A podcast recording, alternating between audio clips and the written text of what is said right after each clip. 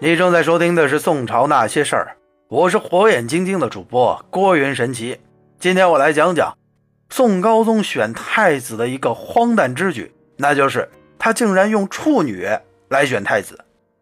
纵观中国几千年的封建王朝，皇帝选择太子的方式无非有两种：第一种是皇帝根据立长不立幼的古训册封太子，而另一种则是群臣联名举荐。选定最合适的太子人选，但是在宋朝宋高宗皇帝那里，他却创造了一种非常新型的选太子的方式，那就是用几个年轻貌美的处女来选太子。那么这究竟是怎么一回事儿？宋高宗又为何要用这处女来选太子呢？话说当时继承宋高宗之皇位的宋孝宗赵睿，是所有宋朝皇帝中。最为精明能干的人物之一，而当他继任皇位之后，迅速启用了一大批的能臣干吏，并使得蒙受不白之冤的岳飞平反，颇有当年宋太祖的风范，因此他深受百姓的爱戴。而在后世的史料之中，有关宋孝宗赵睿的记载很多，但是其中最引人注目的当属他通过宋高宗考验，终于坐上皇帝的传奇经历。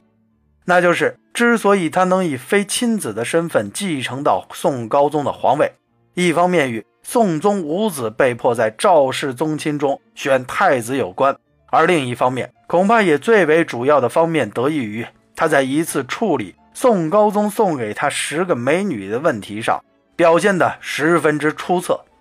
听起来可能是有点难以置信。赵睿继承皇位与处理十个美女之间怎么会存在如此大的关联呢？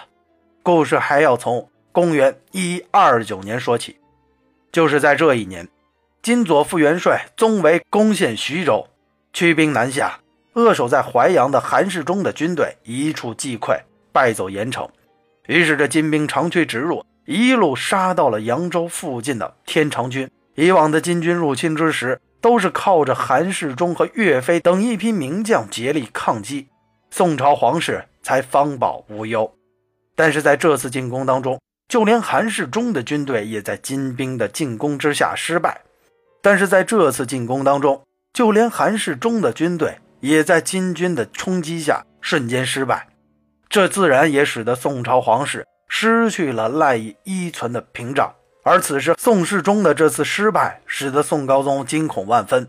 这次宋高宗逃跑的速度比以往任何一次都快，也都更加狼狈。由于受到了过度的惊吓，宋高宗赵构在这一事件之后就彻底的失去了生育能力，而他唯一的儿子也在苗刘之变后死去。加上太宗系的后人在靖康之变后基本被全国一网打尽，因此。这时的宋高宗也无法从太宗的后代中找出可以继任自己皇位的合适人选。为了不致使自己在百年之后皇位落于外姓人之手，宋高宗只能被迫在宋太宗的哥哥宋太祖的后代中寻找可以继承自己皇位的人选。与宋太宗的后代不同，当时的宋太祖的后代有千人之多，而宋高宗想在这一千多人之中。选出合适的人并非易事。之后，他经过一番仔细的搜寻，宋高宗终于找到了一胖一瘦两个小孩而在这两个太子的人选当中，赵睿便是其中的一个偏瘦的小孩可是刚开始，宋太宗对这个瘦干巴精的赵瑞并没有太大的好感，而是中意那个胖点的孩子。按理说，赵瑞继承皇位的机会应该也就此画上了句号。但是，也许是冥冥之中自有天意。正当他准备放弃做皇帝梦想之时，发生了一件非常微小的事情，进而使得整个局面发生了巨大的变动。事情的经过是这样的：话说当时有一次，宋高宗将赵蕊和胖小孩叫到了一起，恰巧此时闯进了一只猫。此时的赵蕊正全神贯注地听宋高宗讲话，猫闯进来之后。这赵蕊连眼睛都没眨一下，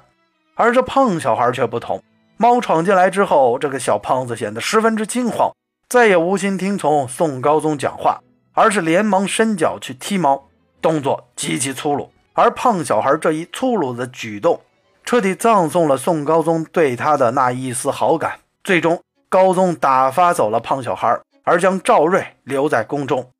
按理说，赵瑞被留在宫中之后，皇位继承人也就非他莫属了。但是之后的故事却是，这赵瑞在宫中待了将近有二十年，却始终没有被确立为太子，这让人有点匪夷所思。究其原因，其实主要有两个方面：其一是赵蕊并非宋高宗所生，而宋高宗始终对他怀有成见，他希望多给自己留些时间，渴望自己能出现生育的奇迹；而第二则是宋高宗的母亲韦太后不喜欢赵瑞，而喜欢另一个被养育在宫中的孩子赵卓，于是这宋高宗的母亲韦太后一直都劝宋高宗立赵卓为太子。这也使得宋高宗在立太子的问题上一直摇摆不定，不知如何取舍。而最后，他想出了一个既可以不使韦太后生气，又可以考验赵蕊和赵卓的万全之策，那就是他分别给这两个人送去了十名绝色的处女。等到半个月之后，他再将这些绝色的佳丽招回来，仔细认真查验，看这赵蕊和赵卓谁破处的最少。谁就会成为皇位的最佳人选。于是宋高宗想出的这个馊招真的很管用，效果也非常明显。因为送给赵瑞的十个佳丽被招回来之后，每个人都是处女，完好如初；而送给赵卓的十个佳丽全部都被破处了，不再是处女。所以最终这赵瑞就是这样通过了宋高宗的考验，最后被顺利的立为太子，直至登上了皇帝的宝座。所以后人有人评价赵构说他一生行事唯选太子最为公允，能上位天帝，下位祖宗，仅此而已。然而事实上则是一则是有宋太祖的先例，二来是自己实在是没有生育，没有儿子，所以选立孝宗也许只是出于无奈罢了。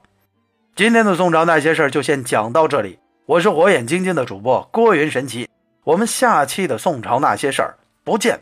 不散。